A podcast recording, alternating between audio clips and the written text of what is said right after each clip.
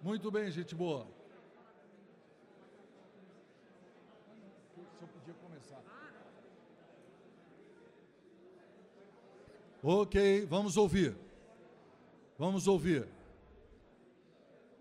É, Pepe, você tem uma boa audição? Tem? Por favor, fique em pé aqui. Gente, eu sou meio surdo, uso aparelho nos dois ouvidos, mas você vai gritar a sua resposta e ele vai traduzir para mim e eu vou escrever aqui. Então vamos lá. Qual é a coisa mais difícil? Pode falar.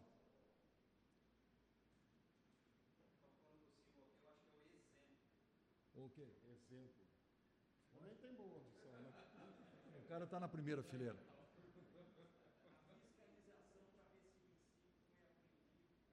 Como é que é? Fiscalização para ver se o ensino foi compreendido, aprendido e praticado. Fiscalização.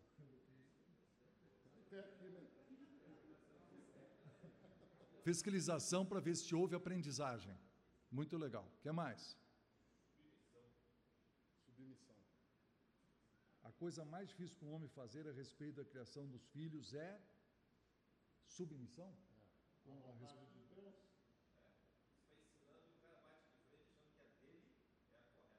Promover, promover a submissão. Vamos dizer assim?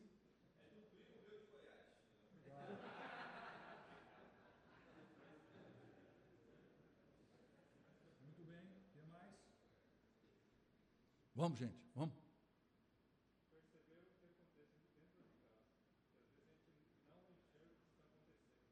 Perceber o que acontece dentro de casa. Enxergar. Perceber. É, aí, perceber o que acontece dentro de casa, acho que nós temos que perguntar para a esposa, né? Porque às vezes nós somos tapados, mesmo não sabendo de jeito nenhum o que está acontecendo. Temos.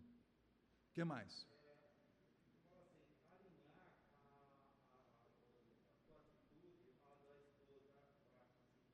Ok. Tá. Então eu tenho que fazer um alinhamento. Ali, alinhamento homem e mulher. A respeito da, de procedimentos, a respeito de. O que aconteceu?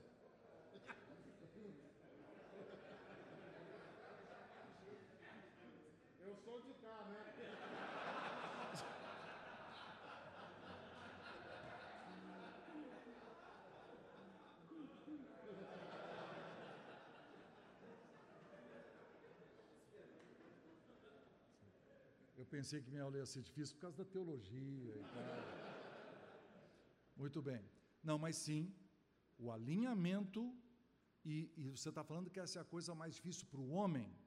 Ou seja, nós vamos dizer assim, mulher, senta aqui, vamos conversar quais são as regras que nós vamos usar na disciplina e na educação dos filhos e combinar esse negócio de direito para o filho, que é malandro e pecador, que ele vai jogar um contra o outro, isso é um fato, né? O que mais?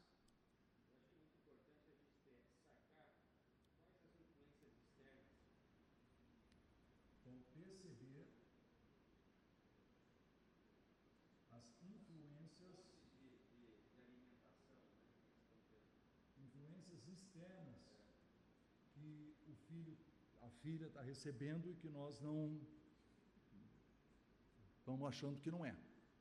Balancear tempo profissional e tempo com eles. Como é que é? Balancear o tempo profissional e o tempo dedicado aos filhos. Então, essa é a coisa mais difícil na criação de filhos, vamos dizer assim. Eu acho que é um ponto, é um ponto difícil, né? Muito bem. Agora, vocês querem saber a resposta certa? Obrigado, Pepe. A verdade é o seguinte: eu pesquei isso do livro do Merck e eu falei assim: eu sei, eu sei que é uma, tudo que vocês falaram é corretíssimo, tá? Mas ele escreveu isso aqui, ó, que o mais difícil é eu, como pai, me comprometer a formar um aprendiz de Jesus. Ele usa a palavra aprendiz ao invés de usar de discípulo. Falei, cara, eu acho que é verdade.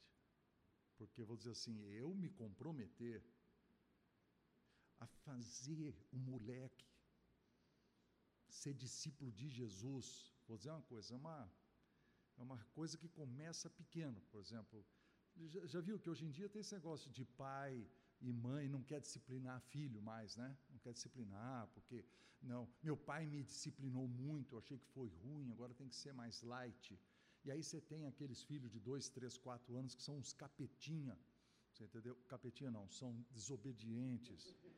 Então, esses caras que a gente fica até com raiva, não consegue conviver, e não existe concordância entre pai e mãe sobre o que deve fazer e nem concordância entre o que Salomão disse e o que o psicólogo disse. Né?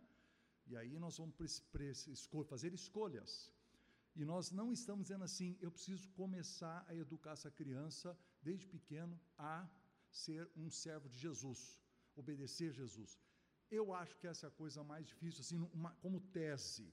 Mas isso inclui tudo aquilo que vocês falaram, porque para eu fazer um discípulo de Jesus, eu tenho que fazer essas outras coisas aqui. Ó. Eu tenho que dar exemplo, eu tenho que fiscalizar, eu tenho que ver se ele está submisso ou não, que submisso foi aquilo que ele falou lá atrás, ó, né?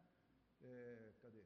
Aqui, ó, sobre a, a, a obediência interna, tem né, a submissão. Aí você tem que alinhar marido e mulher, você tem que perceber as influências externas, você tem que estudar a Bíblia, você tem um monte de coisa, e tudo nós achamos é complicado para a gente fazer, cansativo, a gente cansa, a gente também é de carne e osso, e a gente fala, não, hoje eu não faço, hoje eu não, vou fazer. Então tem essas coisas também, tá? Então, esse, vamos parar um momento agora e fazer uma oração. Pedir a Deus, ó, se eu conseguir sair dessa aula, pelo menos com esse negócio na cabeça, eu me comprometo a tentar fazer meu filho um melhor discípulo de Jesus, um aprendiz. Ele aprende com Jesus. Nossa, ia ser fabuloso. Entendeu? Vamos orar. Senhor Deus e Pai, nós chegamos diante de Ti humildemente, Senhor, consciente de todos os nossos erros como pais, homens, dentro das nossas famílias. E suplicamos a Ti e que Tu nos ajudes a renovar esse compromisso de olhar para o meu filho, para a minha filha, como alguém que precisa ser um seguidor de Cristo e eu fazer o que estiver ao meu alcance, Senhor, para que isso aconteça. Nós, essa é a nossa oração, nós, nós clamamos a Ti, nós, nós suplicamos que tu nos ajudes e não permita que a gente fique cansado nessa obra, Senhor, no nome de Jesus. Amém, Deus. Amém. Muito bem. Eu nós precisamos estudar para começar esse texto de Juízes. Então, por favor, eu preciso de um leitor. Pepe, já que você está aí, olha lá e leia com voz alta o que você tem em voz alta. Olha lá.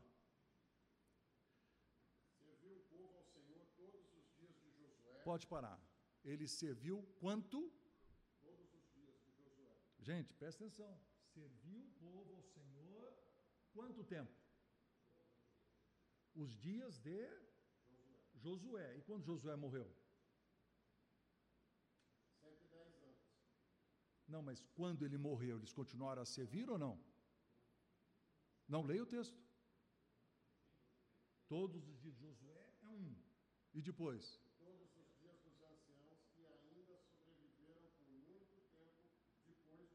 Então, esses caras seguiram a Deus e ele dá um tempo, seguiu enquanto Josué estava vivo. Depois que esse cara morreu, mais um, um tempo que aqueles anciãos que estavam junto com Josué, tá certo? E depois, aí faleceu Josué. Versículo 10.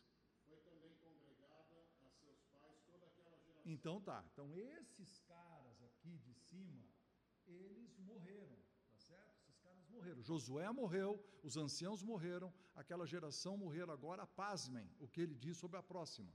Aí diz o quê? Uma outra geração se levantou.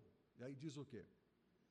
Não conhecia o Senhor, nem tampouco as obras que fizeram. São duas coisas que eles não conheciam. A palavra importante é conhecer. Eles não conheciam duas coisas. O que, que é? Ele não conhecia o Senhor e não conhecia as obras. Vamos vir para trás. Esses caras, está vendo aqui de trás, eles viram as grandes obras. Os caras lá de trás. Então, olha o que você tem. Você tem uns caras que estavam seguindo a Deus, seguindo a, a, ao Senhor, a palavra é servir, estavam servindo ao Senhor, enquanto esse líder Josué estava lá. Aí esse cara morreu, mas tinha os anciãos, aí eles continuaram. Aí morreram os anciãos, morreu aquela geração, aparece uma outra geração. E aí tem essa frase: esses caras não conheciam Deus. Nós, devíamos nos assustar com isso. Não conheciam Deus nem as suas obras. Então eu fiz um desenho para você, tá? Então vamos lá. Nós começamos com as grandes obras na saída do Egito, tá? E quando você sai lá, essas grandes obras, que a gente chama de pragas, na verdade, ele é chamado de sinais e maravilhas, as maravilhas, as maravilhas, as maravilhas e sinais. Então, com, cadê? Grande espanto, sinais, milagres. Então a gente fala das dez pragas do Egito, mas é praga porque é coisa ruim. Mas do ponto de vista de Deus é uma maravilha. Mas você pensa assim, as moscas. Todo o Egito estava cheio de mosca. O sujeito andando a cavalo com a charrete lá, a mosca entrando na boca, certo?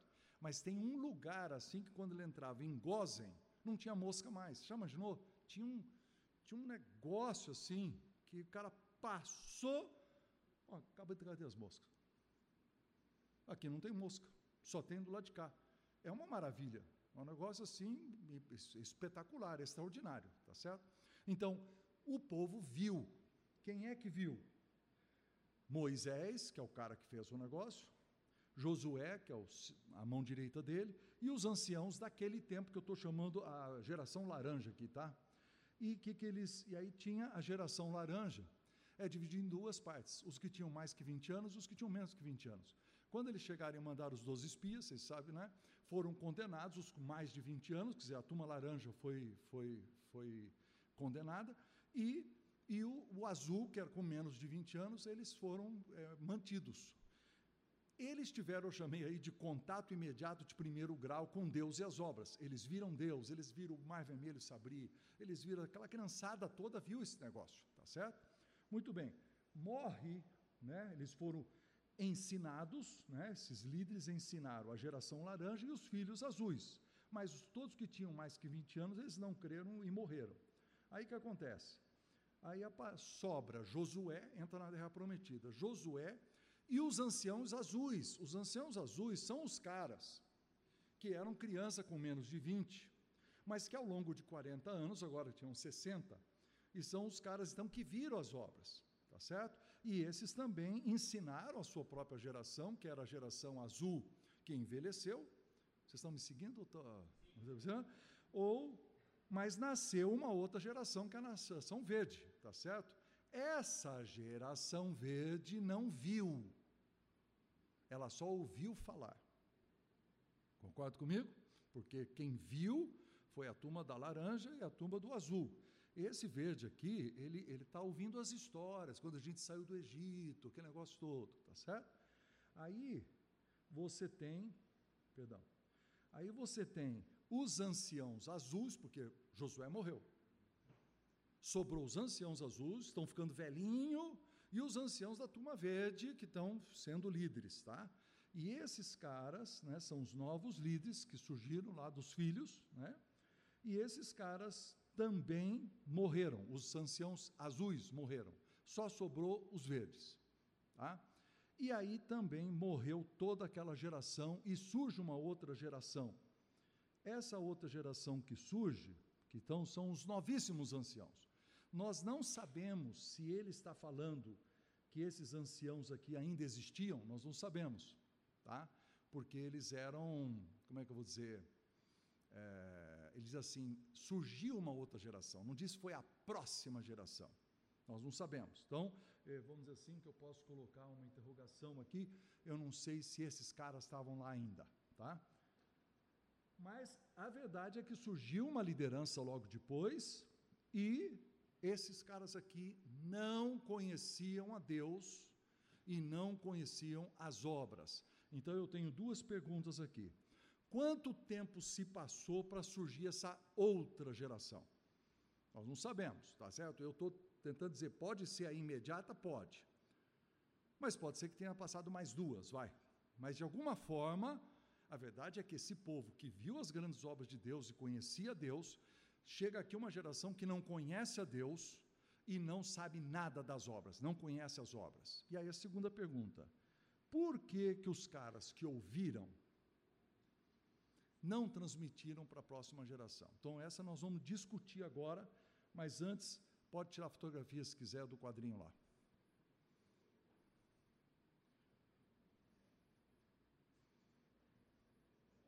Sai da frente.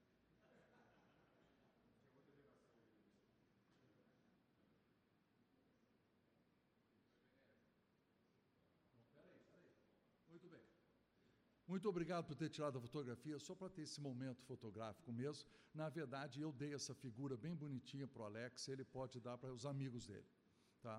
Os, os inimigos, então, que façam fila para tentar conseguir. A pergunta é essa: discuta com a pessoa ao seu lado. Por que os caras não passaram para a próxima geração? Lembra, eles eram os anciãos. Eles eram os presbíteros da igreja, vamos dizer. Eles eram diáconos, presbíteros, pastores. Eles eram líderes da igreja. Eles eram líderes de pequeno grupo. Estou tentando aplicar para hoje, né? Mas eles não passaram para os filhos. Como é que é possível isso? Discuta. Porque os que só ouviram não transmitiram. Por quê? O que, é que você acha? Faça uma listinha de razões. Pode conversar.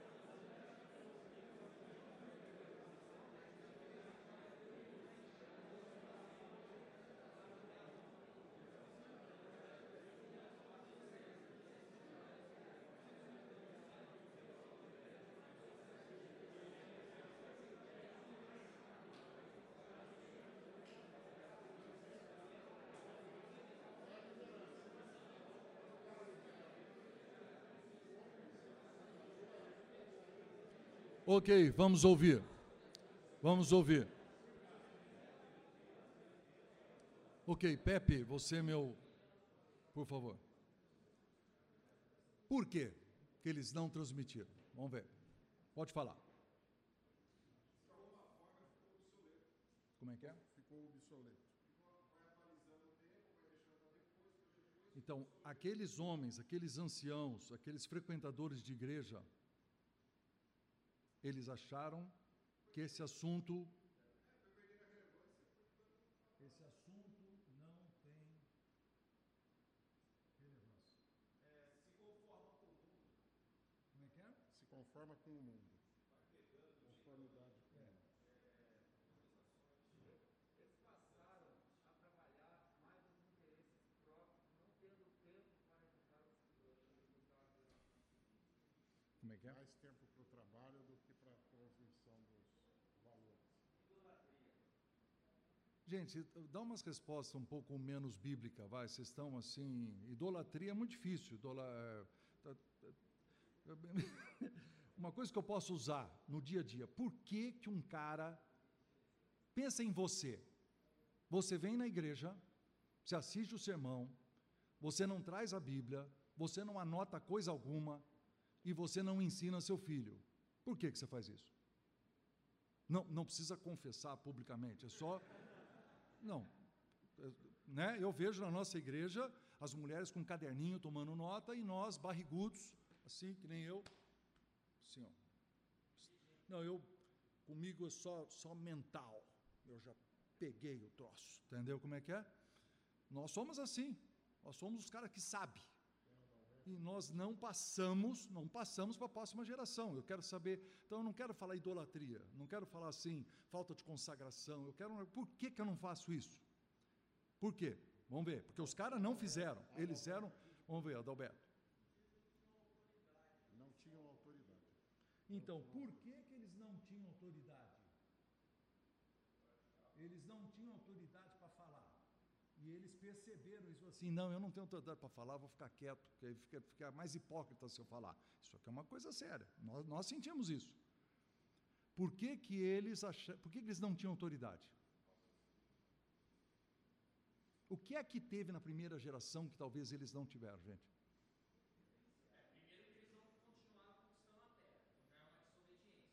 Como é que é? Não conquistaram a terra, desobediência. Não, tá, tá, tá certo.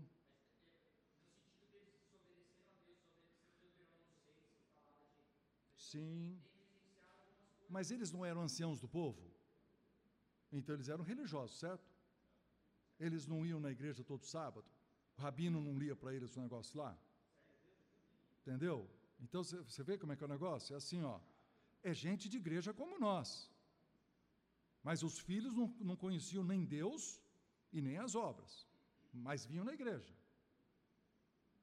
Então, eu quero, eu quero que, é que, é que ninguém falou, eu vou falar, tá? A experiência, a experiência pessoal é um negócio muito importante. Aqueles caras tiveram uma experiência com Deus. Você já percebeu que quando você se converte do mundão, você é, tem noção assim, não, eu fui perdoado, cara, eu tinha uma vida horrível. Agora não, eu nasci numa igreja evangélica. Meu pai já foi tê. Eu já sou crente da terceira geração. Que que religião evangélica significa para mim? Às vezes muito pouco. Mas eu ainda quero ser eleito diácono. Eu ainda quero ser, ser líder de grupo. Eu sei uma meia dúzia de história da Bíblia que eu posso contar de vez em quando. Eu só não tenho a experiência. Então como é que eu vou passar para o meu filho?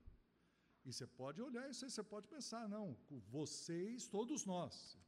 Meu avô se converteu, meu pai se converteu, eu, por muito tempo, fui um cara de igreja só, como essa cadeira de igreja também. E talvez você seja isso. Aí você fala, não consigo impactar meu filho. Sim, porque você é vazio. Estou batendo muito forte ou. Não, não. Não, Não é comigo que você Não. falando. Muito bem, esse é o assunto, tá vendo? Complicadíssimo. Mas começa conosco. Começa comigo. Pode sentar. Vou te chamar daqui um pouco de novo. Então, o Merck entra nesse assunto de amnésia espiritual e ele usa o texto de Deuteronômio que todos nós conhecemos. Pepe, acho que se você sentar ali, você consegue ler sem eu sair da frente. Então vamos lá. Ah, não, não.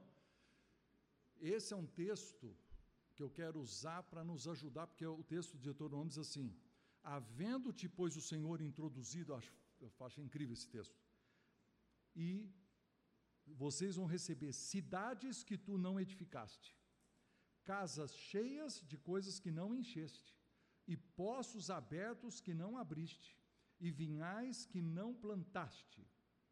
E quando comerdes e te fartares, o que, que você vai fazer? Não é um texto forte? Cara, crescimento financeiro, social, pode nos afastar. Sabe por quê? Porque você não depende de Deus, você depende da sua inteligência. E esse cara diz assim: não, a gente conquistou a terra, nós estamos bem agora. E eu nunca fui um cara de oração, oração é meu pai, meu pai que saiu do Egito, nossa, como esse cara orava. Entendeu? Mas eu nem orei muito, já que recebi um terreno aí, que o Caleb deixou para mim, estou construindo uma vinha, estou indo bem. Por que, que eu preciso ensinar isso para o meu filho? Ele não precisa ensinar para o filho. Então, o Merck escreveu uma frase assim: Será que o esquecimento do filho vem da noite para o dia? Não, dificilmente. A prosperidade negligência dos pais em transmitir à geração seguinte as palavras e os feitos de Deus, duas, dois, dois termos muito importantes, as palavras e os feitos de Deus, cria um contexto favorável para a amnésia espiritual. E a criança nasce. Eu tive, eu sou pastor há 40 e poucos anos, né, queridos? Então, uma vez eu, eu tinha um sujeito da igreja que era filho de um líder, mas todo enrolado, cheio de dívida, negócio mal feito, é, gostava de surfar, tomava droga. Surfar não é pecado, tá certo? É surfar. É, tomava droga na praia, entendeu? E um dia alguém falou isso para outra pessoa. Falou assim: Nossa, o fulano de tal, filho do líder aí, tem uma vida totalmente depravada, transa não sei aonde, toma droga e tal. Quando ele ficou sabendo, ele virou para o cara e falou assim: Pô, cara, você acabou com a minha chance de virar diácono. Esse, esse cara é doido. Como é que nós vamos fazer esse cara virar diácono da igreja? Olha, na cabeça dele era uma coisa totalmente política. Se eu fizer um pouquinho de falar para os caras votar em mim e tal, eu viro um troço. Aqui, nessa coisa chamada religião que meu pai vem, eu também ganho um, um pedacinho. O que, que esse cara vai transmitir para o filho dele? Cara não tem nada, mas está na igreja, membro. Tá, não vamos falar de disciplina de membro, porque aí a gente fica nervoso, tá certo? Mas é uma, tá vendo como tem que tratar com a, a questão da religiosidade vazia? Vamos para frente. Aí tem um Salmo 78 que você começa a entender. Então leia para nós. O que ouvimos e aprendemos, o que nos contaram nossos pais, não o encobriremos a seus filhos. Contaremos à vindoura geração os louvores do Senhor e o seu poder e as maravilhas. Não é interessante ele citar o poder e as maravilhas que nós estamos falando desde lá de trás? Alguém viu alguma coisa diferente no primeiro versículo? Nós cantamos esse versículo de outro jeito. Alguém viu? O que ouvimos e aprendemos, o que nos contaram nossos pais, não encobriremos. O que diz? aos nossos filhos. O que, que diz o texto? Seus filhos.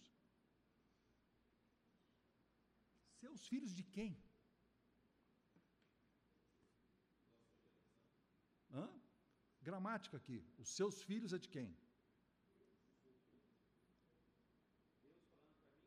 Não, não, eu, eu como pai estou dizendo, o que ouvimos, nós, como nós aqui, estamos dizendo assim, o que nós ouvimos e aprendemos, o que nos contaram nossos pais, não encobriremos aos seus filhos. Seus de quem? Hã? Mas é interessante, né? É meio complicado, porque ele está falando dos seus filhos, dos nossos pais. Aí você fala assim, mas, mas eu sou filho do meu pai. Como estou falando dos seus filhos? É que a palavra hebraica é descendentes. Então, na verdade, o que nós temos aqui é o seguinte: você tem, você tem o avô, vou fazer uma barbinha nele aqui, tá? Esse é o avô. Aí você tem o filho, aí você tem o filho do filho. E ele está dizendo: o que eu aprendi do meu avô, não encobrirei aos seus descendentes. Ele não está dizendo aos meus filhos, claro que são meus filhos, certo, queridos? Mas o texto está dizendo, sabe por quê? Porque na mente hebraica, ele tem, eu tenho um compromisso familiar. É um negócio intergeracional. Meu, meu pai, errando ou não errando, ele plantou uma semente. Ele me contou umas coisas. E eu estou fazendo o compromisso de que eu não encobrirei isso para a sequência. Lembra, lembra aquele texto do. O homem de bem deixa herança para os filhos dos filhos. Tem um texto em Provérbios. Você vê como é que ele. O homem de bem deixa herança não só para o filho, para o filho do filho. Que hoje em dia tem outro versículo que diz: o homem deixa dívida para os filhos. E às vezes deixa dívida para o filho dos filhos, tá certo? Dependendo de como ele gera o seu negócio. Ou eu mal e mal deixo alguma coisa para os filhos, espero que meu filho consiga fazer alguma coisa para o filho dele, mas você vê, o, o, o, o, Salomão, que era muito mais inteligente do que nós, ele está dizendo assim: não, cara, você tem que pensar lá na frente. Você tem que cuidar da sua herança para ir lá para frente. E a herança espiritual também. Então eu quero tirar duas lições desse versículo. E eh, eu quero conversar um pouco porque o assunto é complicado, tá? É a chamada pedagogia ou transferência intergeracional. Vamos escrever a palavra. Intergeracional. E o que eu chamo de a pedagogia comunitária. Por quê? Porque o pai pode ter morrido. O que, que o tio vai fazer? O tio vai se preocupar em passar para os descendentes. Nós temos uma, na nossa cabeça, gente, um compromisso diante de Deus como homens, não, não são as mulheres, somos nós homens, de dizer assim, cara, eu preciso fazer de um jeito que eu consiga passar por exemplo, a minha, minha irmã se divorciou, tinha duas meninas, o marido foi para outro país, ela ficou sozinha. Quem que entrou? Meu irmão. Meu irmão foi, não foi o pai, foi o tio, mas aquela preocupação de ser um homem presente e que passava a, a, junto com a minha mãe, tal, os avós e tal, mas a, a parte que ele tinha que, que passar. Então, essa intergeração, quando ele fala os descendentes dos meus pais, ele está incluindo mais gente do que só o meu filho. É o meu filho, é o filho do meu irmão, é o filho da minha irmã, é o, os descendentes do meu pai. É intergeracional e é comunitário. Eu tenho que me meter na vida do outro lá. Cinco minutos para terminar.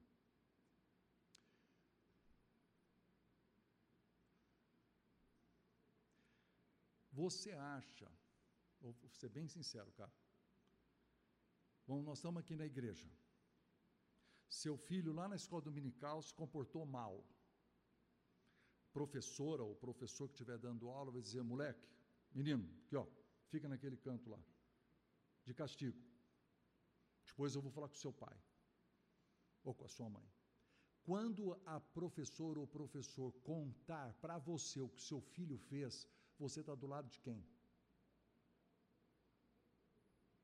Você está do lado do seu filhinho, coitadinho, que é um incompreendido, e vai descer uma lenha no professor maduro e adulto? Ou você vai dizer assim: professor deve estar tá certo e esse cara pequeno aqui deve estar tá errado? Queridos, hoje nós estamos diminuindo na Igreja de Jesus Cristo por causa do individualismo toda a parte de ensino comunitário. Você não se meta com a minha família. E nós não estamos permitindo isso nem na igreja e nem nas nossas famílias. Então, uma vez eu estava com a família toda e meu sobrinho, sobrinho pequeno, nove anos de idade, descaradamente para enganar o outro cara, ele mentiu. Ele falou assim: não, mas não sei o que, não sei o que. Eu estava perto e falei assim: ei, cara, você está mentindo. Aí a mãe sai correndo lá da cozinha, fulano, vem aqui, leva para o quarto. E aí eu fiquei pensando assim, o que, que ela falou no quarto? Falou, você é um mentiroso, desgraçado, tem que parar de mentir, senão eu vou te bater. Ou ela falou assim, olha, o teu tio é bravo mesmo. Não liga não. O que, que ela falou? Eu não sei.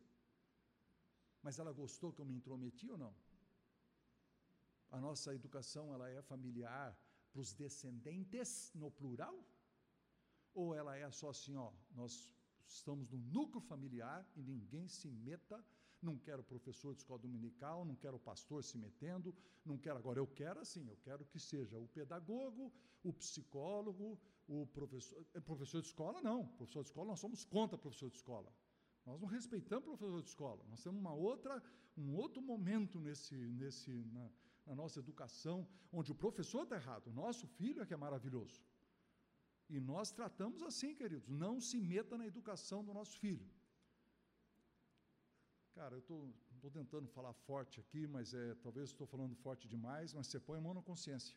Porque é possível que você não esteja valorizando a influência do seu irmão, da sua irmã, do seu tio, de adultos responsáveis na vida dos seus filhos. Agora, quando o filho se desvia, quando o filho está com 16 anos, longe de Deus e tal, aí vem o pai pedir oração. E vem pedir para alguém conversar com ele. Você podia conversar com ele, está difícil conversar com ele. Mas quando ele tinha sete, ok, vocês entenderam. Vamos para o intervalo. Dez minutos, voltamos. Ok, gente boa.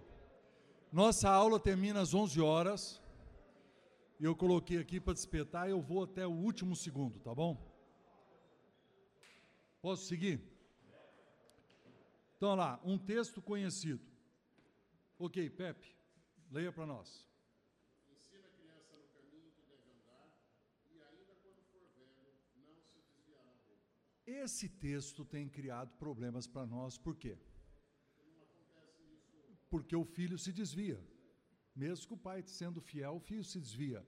E aí a gente fica com uma pulga atrás da orelha, dizendo, mas que raio de versículo é esse? Porque está dizendo que é assim, mas não é bem assim. Tá?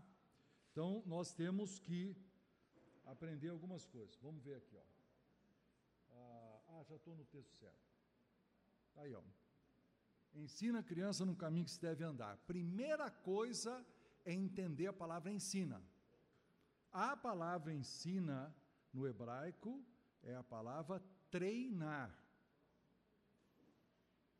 Isso é muito diferente do que só ensinar, porque a palavra ensinar para nós, ela é meio intelectual, entendeu? Treinar é diferente. Você treina o filho, por exemplo, usar o pinico. Não, é, não é? Isso é treinamento, né? Repete, repete, repete, repete, até fazer cocô no lugar certo, certo? É uma, a gente faz isso, é treinamento. Então ele está dizendo: treina a criança no caminho. Agora, caminho significa apenas caminho, mas nós temos que fazer a interpretação. O que é caminho? Caminho não é pensamento, caminho é comportamento. Então, olha, é diferente. Você fala assim, ó, ensina o que a criança precisa pensar. Não. Treina. Treina o que a criança precisa fazer. Treina, treina, treina, treina, repete, repete, repete, repete. O judeu entendeu isso muito bem. Ele entendeu que ele tinha que dar um, uma, uma, uma, um tratamento de choque no filho, pelo menos por 13 anos. Por 13 anos, esse cara tem que memorizar o Pentateuco, ele tem que saber os versículos, ele, ele todo sábado ele tem que perguntar para o pai por que, que nós saímos do Egito, e eu vou responder de novo, e ele vai saber de cor a resposta, ele tem que saber o voto. Então, gente, o judeu entendeu assim, ó, depois dos 13, depois dos 13, meu filho, ele é responsável pela sua vida espiritual. O judeu entendeu que aos 13 anos você faz o bar mitzvah e você faz assim, ó, agora você lê a Bíblia, você interpreta e você segue e você é responsável. O que, que nós entendemos? Nós entendemos que a adolescência não tem fim. Conhece aquela história do filho adolescente que não queria ir na igreja? Filho que não queria ir na igreja. A mãe chega e fala assim: Filho, levanta para ir para a igreja. Eu não vou. Não, você vai, você vai, não vou, não vou, não vou, não aguento igreja. Igreja é só de hipócrita. Eu não vou, filho. Se você não for, vou buscar um balde d'água, eu jogo aqui em cima de você, você vai na igreja de qualquer jeito. Mãe, me dê duas razões para ir na igreja. Bom, primeiro, porque você tem 42 anos de idade. E segundo, porque você é o pastor. Tá? Então. e eu acho uma pena eu ter contado essa história, porque é a única coisa que vocês vão lembrar dessa aula maravilhosa. Mas hoje a adolescência não tem fim. Quando é que você acha que seu filho é responsável pela sua vida espiritual? Você passa o que para eles? Não, não é com 13, também não é com 18, também não é com 22. Quando que é? O negócio é um negócio para pensar. Agora, eu assisti uma do o Merck num, num videozinho na, no YouTube e ele contou a seguinte ilustração. Então eu vou mostrar para vocês. Dá uma olhada aqui.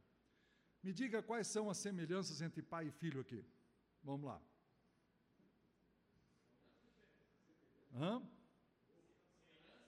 Semelhança. Vamos, gente, está óbvio aí. Mesma camiseta, os dois estão suados. O chapéu, a calça, suado e os dois estão rindo, tá? O que, que o filho está fazendo?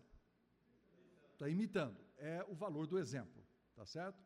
Aí o, o, o, eu, eu gostei demais da ilustração. Ele disse assim: Você tem que virar para o seu filho desde pequeno e dizer para ele assim: Filho, nós vamos seguir aqui, ó.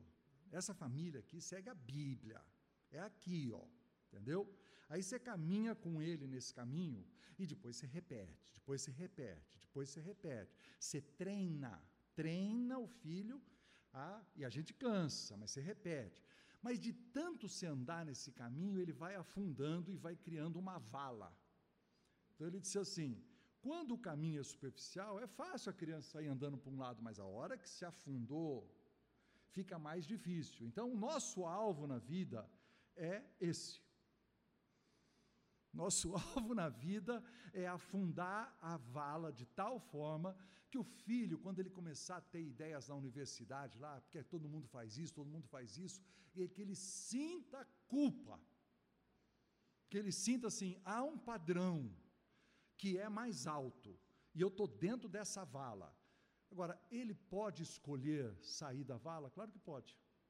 Aí você tem que estudar Ezequiel 18, que aí o pai seguiu a Deus, o filho não seguiu a Deus, e depois o neto voltou a seguir a Deus. E a Bíblia diz: cada um levará o seu pecado, um levará o pecado do outro. Então, a responsabilidade pessoal. Mas o que eu quero enfatizar hoje é, é assim: ó, talvez, talvez o seu pai não foi lá grande coisa. Mas a responsabilidade é sua, é uma nova geração. E a sua geração tem que afundar esse caminho. Repetir, repetir, repetir, repetir. Então, ensina a criança nesse caminho. Quando for velho, não se desviará dele. Então a gente fala assim, é uma promessa. Não, não é promessa, queridos. Vocês já ouviram, quando você estuda sobre profecia na Bíblia, você tem que estudar sobre profecia pedagógica, profecia preditiva e profecia escatológica. São coisas diferentes. E a preditiva é assim: se fizeres o que eu vos mando e seguires os meus mandamentos, etc., então derramarei minhas bênçãos sobre ti, não sei o quê. Mas se fores um povo rebelde e abandonares os meus caminhos, não sei o quê, eis que a maldição estará. Veja bem, ele não está profetizando, ele está dando, ele está dizendo, é assim, ó, isso, a sua escolha tem consequências. E nós usamos na educação dos filhos isso o tempo todo. Nós falamos assim: não deixa a bicicleta no meio da rua, que o caminhão vai passar em cima. Quando você for atravessar, você não está profetizando que o caminhão vai passar em cima da sua da bicicleta. Você está dizendo, todo comportamento tem uma, uma consequência. Quando você vai atravessar a rua, olha para os dois lados. Tá certo? Por quê? Porque senão você vai ser atropelado.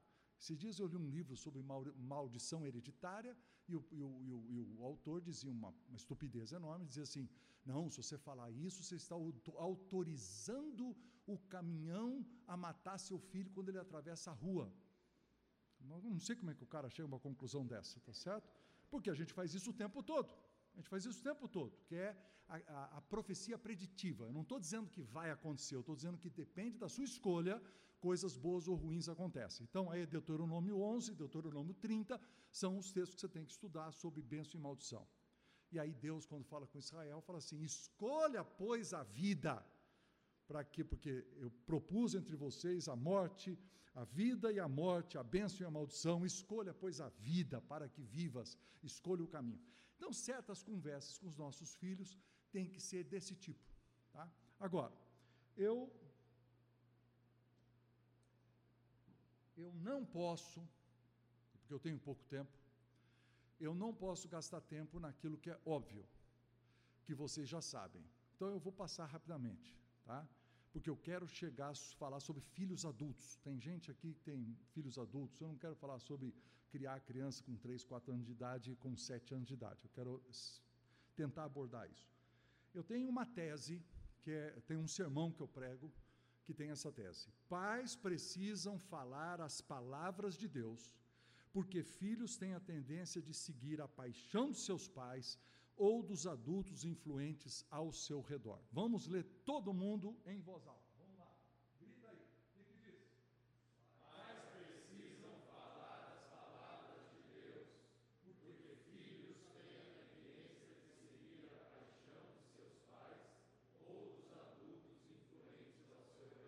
Eu não disse a palavra de Deus, eu disse as palavras de Deus.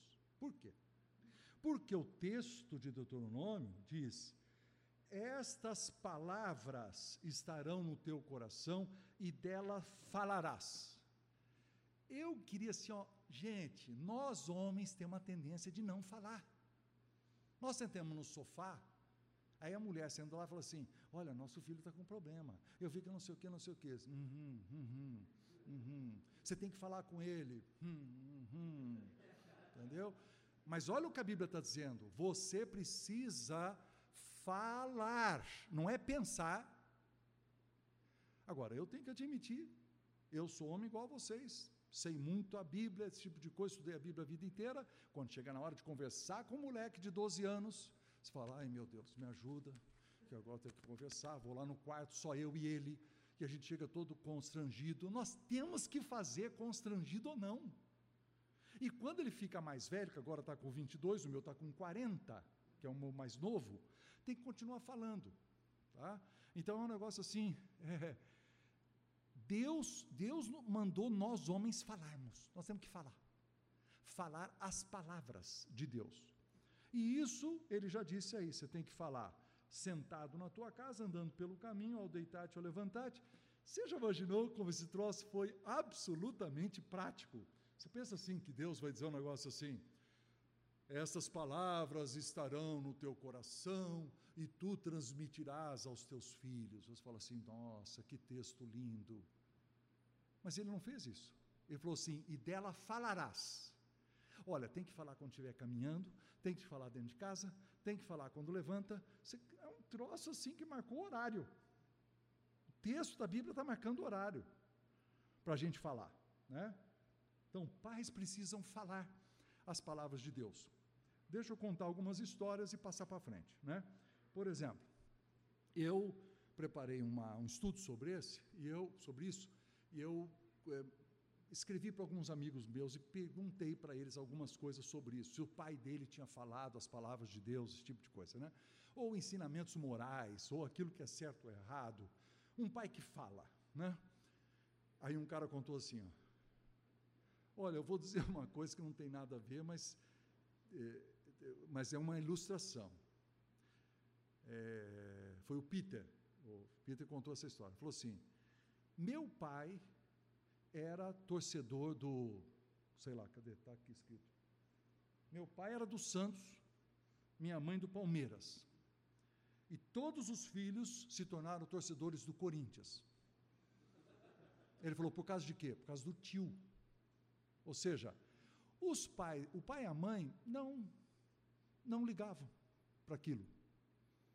Mas o tio era fervoroso, né? Então os, eles seguiram o quê? Seguiram a paixão. Olha o que está escrito na minha tese. Filhos têm a tendência de seguir a paixão dos seus pais ou dos adultos influentes ao seu redor. E essa palavrinha que é a paixão, querido, você tem que botar a mão na consciência. Qual é a sua paixão? A sua paixão pode ser carro. Sua paixão pode ser futebol. Sua paixão pode ser o teu negócio. É o que você mais fala. E o que o teu filho vai aprender a falar. A tua paixão tem que ser as palavras de Deus. Aí essa paixão vai passar para o filho. Entendeu? Aí ele diz assim: tem que falar assentado em casa. Eu tenho aqui uma, um texto, eu coloquei é, no material que eu mandei para o Alex, tem lá, artigo da revista Times com o título A Mágica, olha o título, A Mágica da Refeição Familiar. Foi escrito em 2006, baseado num estudo chamado A Família Intencional, Rituais que Fortalecem os Laços Familiares, que foi publicado em 2005, um ano antes. A revista Times publicou 2006, 2005, pelo Centro Nacional de Vício da Universidade da, da, Colômbia, que é uma compilação de quase uma década de coleta de dados, e aqui está o que ele disse: quando a família come junta e mantém uma conversa sobre qualquer tema, há um poder que os cientistas chamam de vacina que protege as crianças de todos os tipos de danos. Eu vou mostrar para vocês um quadro. O que ele está dizendo é o seguinte, ó, não está falando nem de ser crente ou não ser crente. Não está falando nada de Deus. Está falando assim, ó, se você tiver uma refeição por dia com a família inteira, em volta da mesa e não de, cima, de, dentro, diante da, da, televisão, e todo mundo desligar o, o telefone, e nós podemos conversar sobre qualquer coisa, isso cria na família, é, é, tem uma frase que é usada, cadê a frase? Nas refeições, o mundo é avaliado segundo os valores familiares. E veja bem, vamos supor que você está sentado lá na mesa e o teu filho lá, seu filho na faculdade, tem 22 anos, ele fala assim: Nossa, o cara lá colou na prova, se saiu bem, cara, tirou 9,5. Não, não. Qual é a próxima coisa que você vai falar? Porque se você só ri, você está estabelecendo um valor. Mas se você disser assim, ô oh, filho, realmente é engraçado isso aí, né, e tal, mas é, aí você, ok, nessa casa, nós não acreditamos nisso. Porque nós somos de Deus. Nós acreditamos na meritocracia da nota. Você estuda e tira a nota que você merece. Nós acreditamos aqui no estudo, no trabalho, e nós vamos fazer honestos, porque nós somos seguidores de Jesus. Aí que o cara fala assim: Ô pai, que que é isso? Eu estava brincando. Não, eu sei que você estava brincando, sabe? mas eu queria dizer isso aqui também. Não, gente. Se você não falar nada, você estabeleceu. E eu vou dizer isso assim: vale para avô, vale para tio, de você ajudar na criação e do menino que tem 25. Qual o problema? Diz assim: olha, essa frase que você falou não ficou bem. Ó, precisa corrigir isso aí. Você tem que falar, cara. É nossa parte como homem falar. Isso cria um impacto. Olha o impacto que criou. Pesquisa, a pesquisa mostrou que quando as famílias comem juntas, menor é a probabilidade da família fumar, do filho fumar, beber, usar droga, ficar deprimido, desenvolver transtornos alimentares ou pensar em suicídio. Só porque tem uma refeição por dia juntos. E também as crianças têm maior probabilidade de irem bem na escola, adiarem sexo para mais tarde, comerem comidas saudáveis, aprender as palavras grandes do vocabulário e saberem usar os talheres de modo apropriado. Isso aqui está no documento que eu mandei para o pro, pro Alex, e lá tem um link para você procurar a pesquisa e dar uma olhada. Gente, aí quando os caras apresentam uma pesquisa dessa, a gente fala assim, nossa, hein, cara. Aí, dois mil anos antes, não, muito mais que dois mil, quatro mil anos antes, você tem uns caras chamados Moisés, que fala assim, aqui ó, tem que falar assentado em sua casa. Tem que fazer a bendita reunião. E para o judeu, o que é assentado em casa? Só tem duas coisas: ou é comida, ou é ensino. Porque você sabe que o ensino em pé é coisa nossa, né? moderna. O judeu não ensina em pé, ele senta. O, o, o rabino senta. Ele senta e vocês ouçam, ou, ou, ouçam. Então, na casa também, o pai senta e ensina os filhos. Então, assentado em sua casa é ou você está ensinando ou você está comendo. Ele entendeu assim, andando pelo caminho. Nós pensamos em carro, né? Pois aí, andando pelo caminho, o cara de carro. Mas eles não andavam de carro, não andavam nem de animal, andavam a pé. Quando eles iam para Jerusalém cantando os louvores do Senhor, lá os, os, salmo, os salmos de é, romagem, né, ou de romaria, vamos dizer assim, olha a quantidade de assunto que os moleques já tinham que saber de cor. Aí você fala assim, cara, o que significa esse negócio que nós não encobriremos aos nossos filhos? Senta aí, vamos conversar. Pega um pedaço de frango aí. Tá? Explica para nós aí, filho. Isso era comum nos judeus fazer o filho interagir na conversa e na discussão de um texto bíblico. Você sabe que nós precisamos usar isso Ok, eu estou adiantando a minha aula, já vou pular de uma vez, porque senão não vamos conseguir. Eu tenho. Eu queria conversar um pouco sobre pais, homens e seus filhos adultos. E aí eu quero dar alguns exemplos. Então, vamos começar com um texto bíblico. O nosso entendimento disso aqui, ó. Filhos, obedecei os vossos pais no Senhor, porque isso é justo. Espera aí que eu quero mudar a cor. Os pais, tá? E ele está dizendo que ele tem que obedecer, e depois ele diz: honra teu pai e tua mãe. Essa é a parte do filho. Aí ele chega lá no 4, ele diz assim: E pais, não provoqueis vossos filhos a ira, mas você tem que fazer duas coisas: criar na disciplina e na admoestação. Essas duas palavrinhas de pais são diferentes. São diferentes. Então vou mostrar para vocês. Você vem aqui. Efésios 6, 1. Está lá. O primeiro, a primeira palavra é goneos, significa os pais, que pode ser o pai e a mãe, ou seja, os progenitores. Mas a segunda palavra não é isso não. A segunda palavra é pais, pater, gerador ou antepassado masculino. Então, vamos dar uma olhada. Isso aqui são os dois pais. E esse aqui é o pai homem. Ele está dizendo assim: filhos, você tem que obedecer os dois pais, os seus progenitores. Aí ele vira para o homem e fala assim: Homem, não provoque seu filho a ira. Interessante, né? Está mostrando que nós, homens, podemos ser geradores de raiva nos filhos, da maneira como nós nos, nos comportamos ou tratamos eles. E nós temos que fazer duas coisas, mas criai-os na disciplina e na admoestação. Mas a maioria de nós deixa a disciplina por conta da mãe. E a Bíblia está dizendo: não, é o homem macho. É o macho que tem que fazer. Então, aquela coisa que os nossos antepassados faziam, que a minha mãe fazia, se quando teu pai chegar, você vai ver, e que eu morria de medo, tem base bíblica. Quando meu pai chegava, a disciplina é comigo, entra aqui para a gente conversar. Não era bem conversar. Né? Então, assim, a gente tinha uma conversa rápida, depois tinha uma, uma esquentada no traseiro, que era um negócio forte. Mas, ó, eu, eu sou legal, não fiquei com nenhum tique nervoso.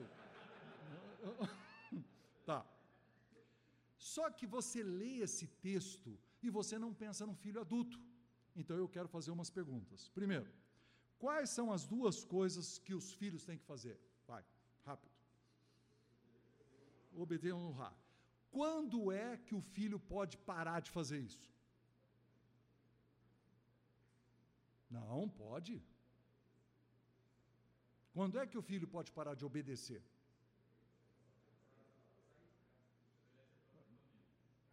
Fica aqui para ser o tradutor, que eu não estou entendendo nada que os caras estão falando. Quando sai de casa. Como é que é? Quando sai de casa. Quando casa. sai de casa, depende. Se ele sair de casa aos 17 anos para estudar num outro estado e eu estou pagando a conta, como é que é? Quando é que ele. Tem uma coisa que é certa, que ele tem que parar de obedecer quando? Quando ele casou. Casou, está certo. Mas me dá uma outra. Não, não, não tem uma base bíblica para isso, tá certo? Casamento tem base bíblica. Casou, está tá resolvido. Uma independência. Esse camarada conseguiu dinheiro, está vivendo onde ele não está vivendo debaixo do meu teto. Enquanto ele estiver vivendo debaixo do meu teto, não estou dizendo que ele tem que me obedecer, mas ele tem que prestar conta. Ele não pode dizer assim, ó, pai, eu vou chegar a hora que eu quiser. Não, senhor. Então o senhor aluga o seu próprio apartamento. Que a tua mãe vai ficar acordada aqui, onde é que está meu filho, onde é que está meu filho. Eu, eu fiz questão, falei, meus filhos, todo mundo vai sair de casa e morar sozinho, todos eles moram sozinhos antes dos 30. Sai todo mundo. Ninguém casou, ninguém casou, vai morar sozinho. Por quê? Ué, porque eu quero ter paz? Mas eles têm que assumir responsabilidade. Minha mulher está dormindo ótima agora, porque não fica, que ele chega em casa a hora que ele quiser. Estou contando, não devia contar essas coisas. Está gravado esse troço?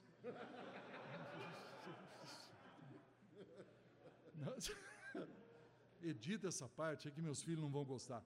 Não.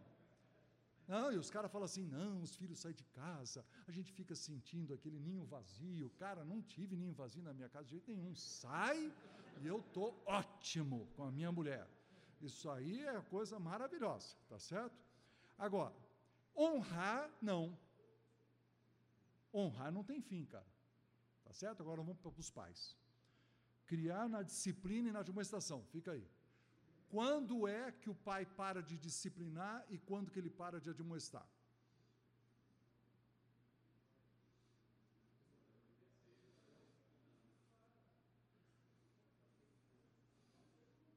Mais difícil de responder, né? Vamos lá. Quando é que ele para? Vamos pegar a primeira. Quando é que ele para de disciplinar? Quando para de merecer, eles falam. Não. Nós não sabemos bem, a, a, a disciplina tem meios diferentes, né? Você, vai bater na mãozinha da criança e dizer: não, não põe a mão na tomada, é uma coisa inicial. Depois você vai ter que. Eu, eu tinha um ritual, no livro ele fala de um ritual, eu tinha toda uma liturgia de como que eu ia aplicar a disciplina física. Não quero falar sobre isso, quero falar de filho grande. Aí você fala, passa sobre essa fase, e aí a disciplina fica assim, não vai poder usar o celular. Se você se tirar o celular do cara, por exemplo, é uma baita uma disciplina. Hoje, o cara entra em. Não precisa nem. Só desliga o, o, é Wi-Fi. Você, todo mundo entra em desespero dentro de casa. Nós temos outros jeitos de disciplinar. Mas tem uma hora que separa, né? Tem uma hora que é complicado, separa. Não é, uma, não é muito claro. A hora, uma hora que ele casa, tudo bem, não tem nada, mas você separa de disciplinar. Mas e admoestar? Você acha que um avô devia parar de admoestar? Eu estou agora com quase 70 anos, eu viro para o meu filho e falo assim, filho, olha, você vai viajar, toma cuidado com isso, assim, assim, assim. Ele falou, ô pai, estou sabendo. Sim, a tua parte é estar tá sabendo, e a minha parte é falar mais uma vez. Não é verdade? Obrigado, cara, pode sentar. Então, então aí tem essas Como é que os pais vão inculcar a palavra em filhos mais velhos? Essa é uma pergunta boa. Então, eu quero dar algumas sugestões, tá? E depois nós vamos discutir. Cadê? Que? Eu, eu li um livro, é, eu não aguentei ler o livro inteiro, tá? Chama Os Judeus e as Palavras, é uma coisa assim. Que é uma mulher que não é nem judia, ela é judia, o pai dela é judeu, eles escreveram o livro, mas ela, você vê que ela não, ela disse, ela, eu sou ateia, eu nem acredito em Deus, quer dizer, mas ela analisa a cultura, e eu gostei dessa parte das palavras. E ela disse assim que desde muito cedo na vida, os pais e os rabinos, eles incutiam no filho a habilidade de discutir os textos. Lembra quando fala que Jesus estava lá discutindo com os doutores e a gente acha assim, nossa, não, mas era comum, gente. As crianças sentavam com os doutores para discutir e os doutores eram experts em fazer a pergunta certa. Então vamos lá, vamos pegar um texto assim, ó. Gênesis 2, 3. Deus criou o mundo em seis dias e no sétimo dia descansou. Você vira para o teu filho de 14 anos, ou teu filho de 25, fala, filho, é, por que, que Deus descansou? É uma boa pergunta? Responda para mim, vocês são adultos. Vamos, vamos supor que eu estou ensinando vocês. Por que, que Deus descansou? Então, mas servir, por exemplo, Deus não estava cansado? Deus não estava cansado. Me fale o que, que você sabe sobre a natureza de Deus. Vamos? Vamos, gente, participa da. Eu sou, eu sou, o rabino agora e vocês são os alunos. Fala sobre a natureza de Deus. Natureza de Deus, quais são as características de Deus?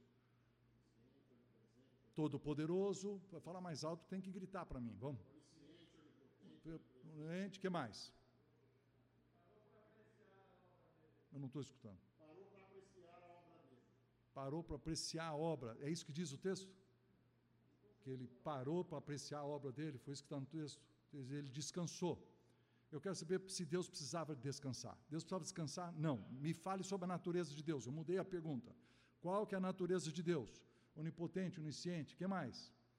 Eterno. Que mais? Infinito. Você tem que ajudar teu filho a dizer essas palavras, memorizar essas palavras. Então, filho, entra aí na internet, escreve atributos de Deus. Procura aí. Aí, procura aí agora, entra aí. Escuta, tem pelo menos 11, se você procurar na internet agora. Aceidade. Aceidade é um atributo de Deus. O que significa isso? Tem a mínima ideia, só procurar na internet.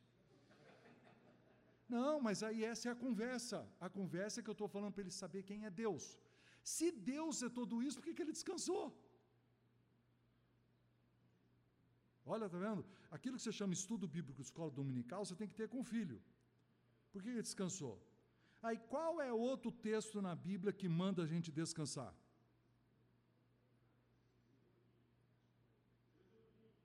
Êxodo 20, dez mandamentos. Agora vamos ler o texto. O que, que diz lá? Em seis dias, seis dias trabalharás e farás toda a tua obra.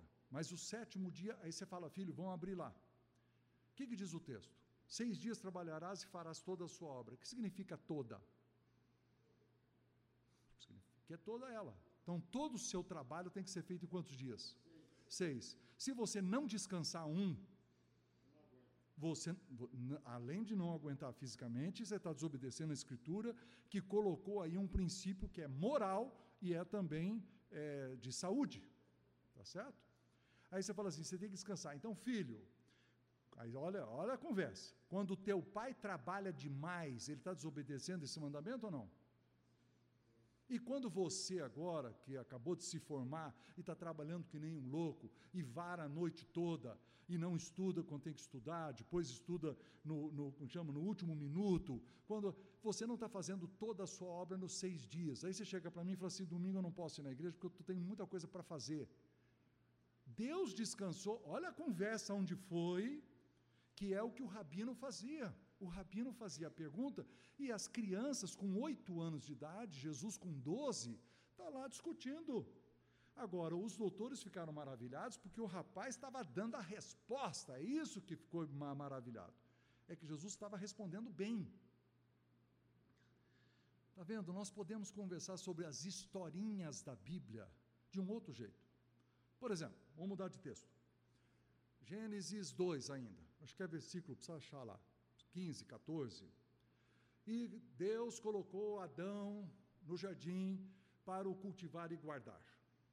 Então, ó, você é meu aluno, eu pergunto a você, quais são as duas profissões, primeiras duas profissões que existiram? Lavrador e guarda, segurança. As duas profissões que começaram. Mas diga uma coisa, se Deus criou, aí vem as perguntas. Se Deus criou o jardim, por que, que precisava lavrar? Vamos falar agora, você que é dono de fazenda, meu filho. Eu ia dizer assim: quanto que você depende de Deus e quanto que depende do seu trabalho? Porque ele tinha a, a fazenda do jardim era de Deus, mas ele tinha que lavrar. Tá certo? Ficou pior, você vai para Gênesis 3. Gênesis 3, por causa do pecado, gerará abrolhos e espinhos. Agora eu tenho praga, tem outra coisa. Olha a conversa como é que ela vai ampliando. Qual é a sua profissão, meu filho, que se almeja? Eu quero ser médico. Qual é a sua parte de médico, qual é a parte de Deus? Porque tem Deus criou o jardim, Deus estava lá, ele tinha que mandar a chuva, tinha que ajudar, e você tinha que lavrar, tinha que ser segurança. Ah, mas veja bem, olha a conversa. Segurança. Mas se Deus fez o jardim, por que, que Deus não botou uma cerca?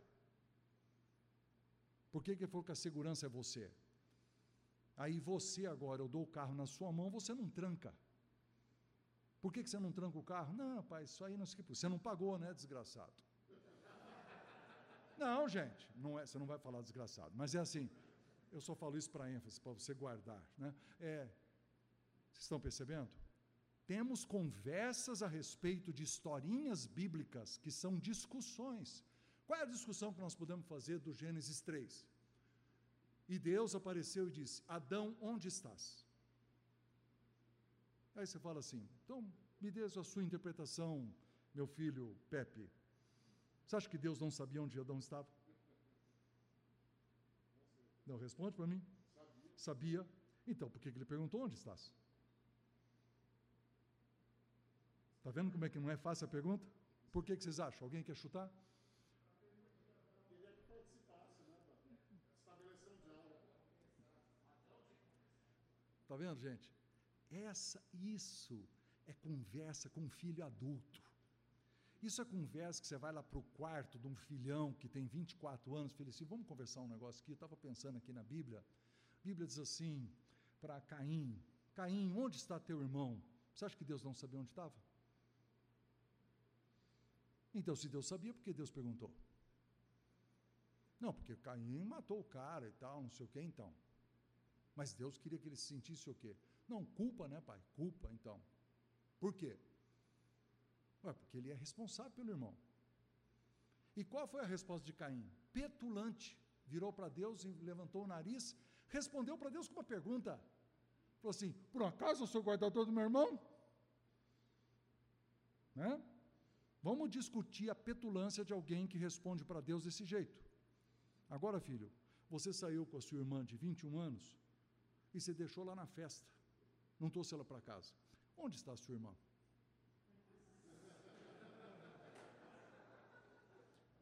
Não, gente. Muito bem, vou dar para vocês cinco minutos de conversa. Bom, falta sete para terminar a aula. Cinco minutos de conversa para vocês mastigarem um pouco essa. Conversar com filhos adultos a respeito dessas coisas de Bíblia. Fala, o que, que você aprendeu hoje? Tá, conversa aí. Cara, eu aprendi isso aqui, eu vou fazer esse troço na minha casa. Pode, pode conversar. Queridos, eu sei que às vezes eu conto certas histórias e dou a ilustração com uma certa impetuosidade e um certo teatro, né? E uso, chamo o filho de desgraçado, esse tipo de coisa. Isso a gente não faz, tá? Isso aqui é mais o teatro para ensinar mesmo. Você, você quer formar no seu filho, na sua filha, um seguidor de Jesus. Às vezes você bate mentalmente com uma palavra mais forte, e às vezes você também só brinca, e faz parte da nossa vida ter as duas coisas. O que nós não podemos deixar é de falar as palavras de Deus em qualquer situação. Uma vez eu lembro estava viajando de carro e uma menina da igreja, era uma coisa pública, uma moça de casa, fugiu de casa com um namoradinho, que ninguém sabia quem era, ela sumiu, tá? Os pais desesperados, a igreja orando e tal. E aí meus filhos eram pequenos, né? Tinha 12, 11, 9 anos de idade, sentado no banco de trás, nós estamos viajando. Aí eu viro para a Marta e falo assim: nossa, bem, a situação dessa menina ainda, fulano de tal, que coisa triste, né? E ela, não, realmente, né? Uma coisa, puxa vida. E não, e quanta, quanta tristeza está trazendo para toda a família, né? Não, porque né, se você lembra né, bem aquele texto que fala para honrar pai e mãe, né? Ela não honrou pai e mãe, ela achou o namoradinho, achou e fugiu com ele, que besteira. Aí a Marta, é, sabe lá as consequências, né? Daqui um pouco volta ela grávida, trazendo a, a coisa para os pais, né? A dor de cabeça e tal. Aí a Ana Ruth, que era mais velha, falou assim: Pai, vocês estão pregando sermão para a gente? Falei, mas é lógico? Lógico que eu dou. Falarás delas pelo caminho. E era uma coisa pública, eu podia analisar. Nós precisamos ter esse jeito. Agora, talvez você não se sinta qualificado para ter essas perguntinhas sobre Gênesis, se Deus descansou ou não. Então, cara, é o seguinte: olha o texto aí. Essas palavras estarão no teu coração. Tem que dar uma estudadinha antes. Entendeu? Tem que saber antes para depois conversar com o filho, porque dela falará, se você não estudar, você não fala. Eu lembro a primeira conversa que eu tive com meus filhos sobre orientação vocacional, né? que a primeira ia para a faculdade, e eu então falei assim: vamos, vamos conversar sobre isso. Falei, cara, eu não sou muito bom nisso não. Aí o que, que eu fui? Passei numa banca de revista, comprei o guia do estudante, e aí descobri todas as áreas que existiam e tal. E aí eu peguei, sentei com os filhos e falei, filhos, vocês sabem que são oito áreas da parte. Né? Você tem as humanas, você tem não sei o quê, você tem a coisa, você fala assim, nossa, meu pai sabe. Não, meu pai comprou a revistinha antes. Ele leu, é a mesma coisa, você tem que ler o bendito texto de Gênesis e fazer uma meia dúzia de perguntas antes de começar a conversar com teu filho. E da onde é que você vai levar essa, essa, essa conversa. Se você não gastar tempo na Bíblia, Gente, vocês estão entendendo, né? Eu não estou falando de ser o, o, estudante número um de Bíblia da igreja. Estou falando assim: estuda pelo menos o texto que você vai conversar com ele e faça a conexão com Êxodo 20 e tenta saber uma meia dúzia de coisas para ter a conversa. Filhos adultos precisam desse tipo de conversa. Uma outra experiência que eu tive muito boa na minha vida foi quando eu botei meus três filhos no sofá. Aí eles estavam mais velhos, eram 15, 14, 12, uma coisa assim. E eu falei assim: Filhos, eu queria que vocês dissessem para o teu pai quantas vezes, ou, ou, ou disso às vezes, que vocês acham que o pai errou na sua criação. Aí eles assim, ó. Eu falei, não, pode falar, pode falar. É uma conversa. Estava eu, a mãe aqui no, no e os três na frente. Ninguém falou nada. Aí eu falei assim, mas eu sei a resposta. O papai errou na sua criação todos os dias. Todos os dias. Teve o dia que nós de papai devia ser mais duro, e o pai não foi porque estava cansado. Teve o dia que o papai devia ser mole, perdoar, passar por cima, e ele endureceu, exagerou para o outro lado. Eu fiz essa reunião aqui para pedir que vocês perdoem seu pai. Porque eu vou te dizer o que, que eu não quero. Eu não quero, daqui 10 anos, você diga assim: ah, quando eu tinha 15 anos, eu me afastei de Deus, me afastei da igreja, vivi no mundo, fiz isso, fiz aquilo. Aí, num encontro da ABU que tinha lá na faculdade, aí alguém me falou, aí eu voltei aos 25 anos. Eu falei: você vai passar 10 anos longe de Jesus por culpa do teu pai? Não perdoa teu pai. Por favor, me perdoe. Então, nós sempre tivemos esse tipo de diálogo muito transparente, sabendo que nós somos todos pecadores tentando ser seguidores de Jesus. E não é assim que nós construímos a vida com os nossos filhos. E eu quero dizer que eu dei essas, esses exemplos meio fortes, mas a verdade é, por favor, tenha esse compromisso, né? O compromisso, cadê? De você cavar esse buraco pela repetição, com os seus filhos pequenos, com o seu filho grande, para a gente tentar ser uma geração que segue a Cristo, entendeu? Durante muitos, muitos anos. Obrigado, queridos. Deus abençoe.